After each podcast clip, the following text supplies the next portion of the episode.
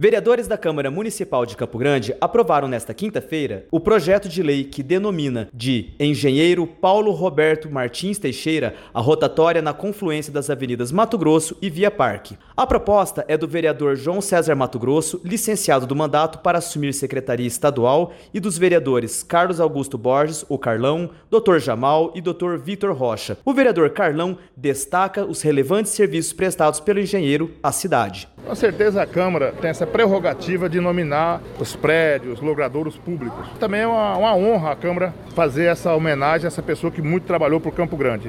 Vamos fazer uma força de na inauguração, quando for lá colocar a placa nominando essa rotatória. E com certeza é justiça que foi feita com a pessoa que trabalhou muito para o Campo Grande. Nesta semana foram retomadas as sessões presenciais, ainda fechadas ao público e com várias medidas de biossegurança. A população pode acompanhar a transmissão ao vivo das sessões pelo Facebook ou canal do YouTube da Casa de Leis. Elton Davis, direto da Câmara Municipal.